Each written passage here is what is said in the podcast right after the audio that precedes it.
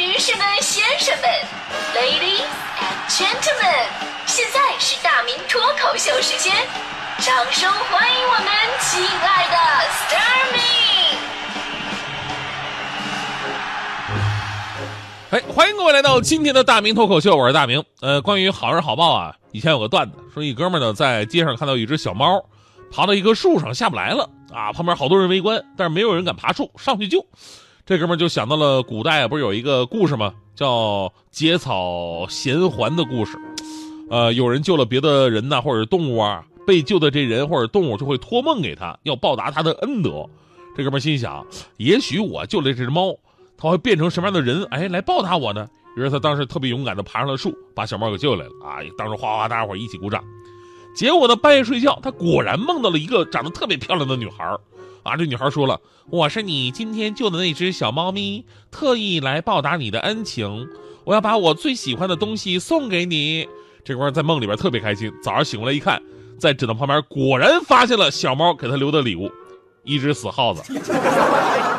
哎呦我的天，差点把这哥们吓吐了，你知道吧？所谓的这故事其实告诉我们道理啊，我们都有个观念叫好人有好报，但是呢，咱们要理顺一下好人好报的这个关系。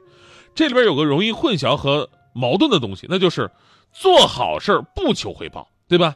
其实很容易理解，真正的做人好人好事啊，呃，就是为别人着想啊，不会考虑到之后咱们会有什么回报。当然了，如果是为了回报而才才去做的好事其实也行。我我觉得也行，对吧？只要是你做了好事儿啊，无论是你为了回报也好，还是我为了炒作自己也好，只要是客观上对人家形成了帮助，那也没什么不妥。不过呢，这么做有一大隐患，那就是以自己的利益为出发点，就算啊，咱们自以为做的是好事儿，但是也容弄跑偏。比方说，每年都会有这个群众放生的活动。呃，昨天咱们就说了一个新闻嘛，说云南西双版纳一哥们儿呢放了几麻袋的蛇，啊，先是买，然后再再再放，在澜沧江放生了。你自己是爽了呀，但是请问，如果别人路过这儿或者在山里边啊，突然发现你放生的蛇，请问是什么感想，对吧？是当年许仙救了一条蛇之后，白素贞来报恩。且不说这是神话，就算有一天你遇上了，你一开门，门口站着好几十个白素贞，是吧？官人，我来了。旁边啊后边站着二百多个小青，你受得了吗你？对吧？很多人啊说放生是佛教的传统，其实还不止如此。中国人之所以热爱放生呢，其实也是因为咱们的本土宗教就是道教也有着相同的认知。道家曰嘛，天道好生，天人合一，都体现了古人保护自然、爱护生命的精神。早在鲁国时期，中国汉地就有在特殊的日子放生的说法了，甚至已经出现了专门的捕鱼鸟以供放生的这么一个情况。而佛教传入中国之后呢，这种观念是不谋而合了，又形成了巨大的推动力。正所谓“扫地恐伤蝼蚁命，爱惜飞蛾杀照灯”啊，所以到现在啊，就很多人都有颗慈悲的心。咱们说慈悲的心没错，放生呢本身也没错，但是咱们首先得弄清楚两件事。第一个就是佛家讲的是什么放生啊？佛家讲的是随缘放生，缘什么呀？不可强求，随遇而安。不是说你为了放生而放生，其实说白了，就是为了让自己得到某些利益之后，然后你再去放生。防来，如果说有一天啊，说哎呀，你杀生会满足你的利益，那你会不会去做个屠夫呢？对吧？我上中学那会儿，我们学校旁边就是长春的南湖，南湖挺大的哈。有一次我去那儿溜达，看到我俩同学在那钓鱼呢，我纳闷我说咱们下午考试，你们还来钓鱼？问题是连桶都没，你鱼放哪儿啊？他们这么说的，说哎呀，钓完了以后就放生。保佑下午考考个好成绩，我就你们这么折腾鱼，你觉得鱼还会保佑你吗？所以呢，咱们说放生的第一点讲的是随缘放生，第二点更重要，就是科学放生。之前咱们也说过，说有朋友啊放生了一只养了很久的乌龟，扔到海里边去了，然后呢乌龟流着眼泪往回爬，这哥们也是万分不舍，然后又捡起来又扔回去了，几次三番，乌龟终于走了，这哥们还特意发了个朋友圈，感叹乌龟啊。跟人待久了都会有感情，懂得留恋，对吧？结果下面有哥们留言说：“大哥，你放生的那是陆龟，陆龟你往海里扔，你人家能不哭吗？现在没回来，估计是被淹死了吧。所以呢，当我们有爱心了，不求回报的主动去放生的时候，也得注意一下你放生的方式科不科学。之前有个主播发了个微博，说这个朋友送了送了四箱大闸蟹。”回家一看，哟，大闸蟹都是活的啊，不忍心吃，正好还赶上过生日，于是就把这大闸蟹给放生了。咱们说这种爱心呢，可不可取并不重要，啊，毕竟螃蟹真的挺好吃的。但这份善良，我们说值得肯定啊。只不过螃蟹生活的水质跟咱们身边的小河可能不太一样，如果不适应的话，螃蟹很容易就死了。反过来呢，这个螃蟹会不会对这个水生态环境造成破坏，它也不一定。所以说，你还不如吃了呢，真的真的。我有朋友呢，偶尔去一些水库去钓鱼。啊，水库钓鱼，但是钓上来东西吧，有的时候千奇百怪。你本来是想钓上一条红鳟鱼，结果出来的是一条是一只巴西龟。因为在水库旁边放生的人太多了，什么巴西龟啊、鳄龟啊、清道夫啊这种外来物种真的是应有尽有，对自然环境造成了严重的破坏。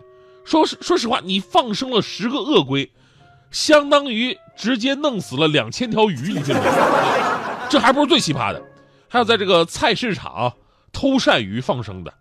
买了一大堆这个扇贝啊、蛏子放河里边的，还有捉了两百斤也不知道多少只的这个老鼠啊，把两百多斤的老鼠啊一起放生了的。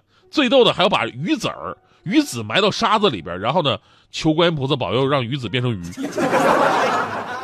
不科学的放生呢，带来的就是环境的破坏、邻居的遭殃，还有这个放生动物的灾难。很多公园管理的人都说呀，说很多人第一天来放生鱼，第二天他们就得捞出一批一大批的死鱼。最最过分的时候，因为放生市场的巨大，已经催生了一条捕捉、贩卖、购买、放生，然后再捕捉的一个可持续发展的产业链，甚至还配合上了互联网加。这强制性放生加上不科学放生，不仅没有达到放生的目的，反而长期支持了捕捉动物，甚至。很多还是珍稀保护品种动物的非法市场，一边放一边捉，捉完再放，放完再捉。你说动物的内心崩不崩溃？所以呢，回到放生这样一个活动啊，你说它有意义吗？我觉得意义肯定是有的。其实从古至今啊，世上的生灵不计其数，你能救多少并不重要，因为你肯定救不了多少。重要的是什么呀？重要的是通过放生的这个仪式感，呼唤人们善良的意识，保护动物，热爱自然，这是我们人类应该去做的一件好事儿。而这样的好事儿带来的地球生态平衡，其实就是人类的一个好报。所以呢，随缘放生、科学放生非常重要。就说到这儿，我我身边就有这么一位善人啊，呃，我拿他的事迹给大家伙打个样吧，看看什么才是真正的放生。呃，我这个朋友呢，就是强嫂啊，强嫂就徐强媳妇嘛。强嫂心地善良、温柔贤惠，就是大家伙听节目也能知道这个性格啊。平时走路脚都不敢往地上踩实了，怕踩到那个蚂蚁的那种啊，就能善良到那种地步了。现在不是春天了吗？那天晚上睡觉之前吧，强嫂突然发现他们家那个墙上趴着一只蚊子。春天天冷啊，这蚊子看起来就很虚弱啊，肚子瘪瘪的，没什么精神。强嫂看完以后啊，就深心生怜悯，觉得这个蚊子真的是太可怜了啊！都什么年代，连温饱问题他都没有解决啊！心想我不入地狱谁入地狱啊？然后强嫂就轻轻地捉住了这只蚊子，放到了强哥的被窝里边。而此时身边的强哥早已渐渐入睡。慢慢喜欢你，慢慢的亲密，慢慢聊自己，慢慢和你走在一起，我想配合你，慢慢把我给你，慢慢喜欢你，慢慢的回忆。慢慢的陪你，慢慢的老去，因为慢慢是个最好的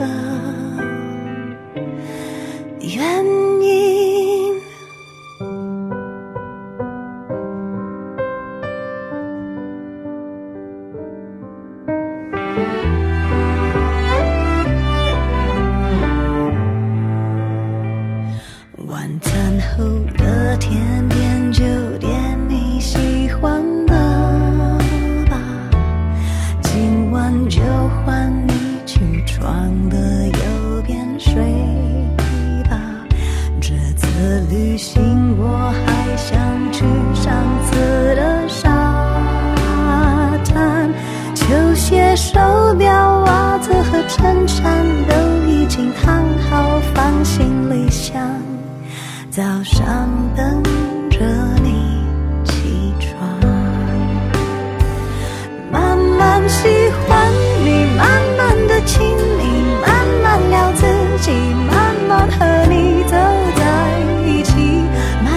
我想配合你，慢慢把我给你，慢慢喜欢你。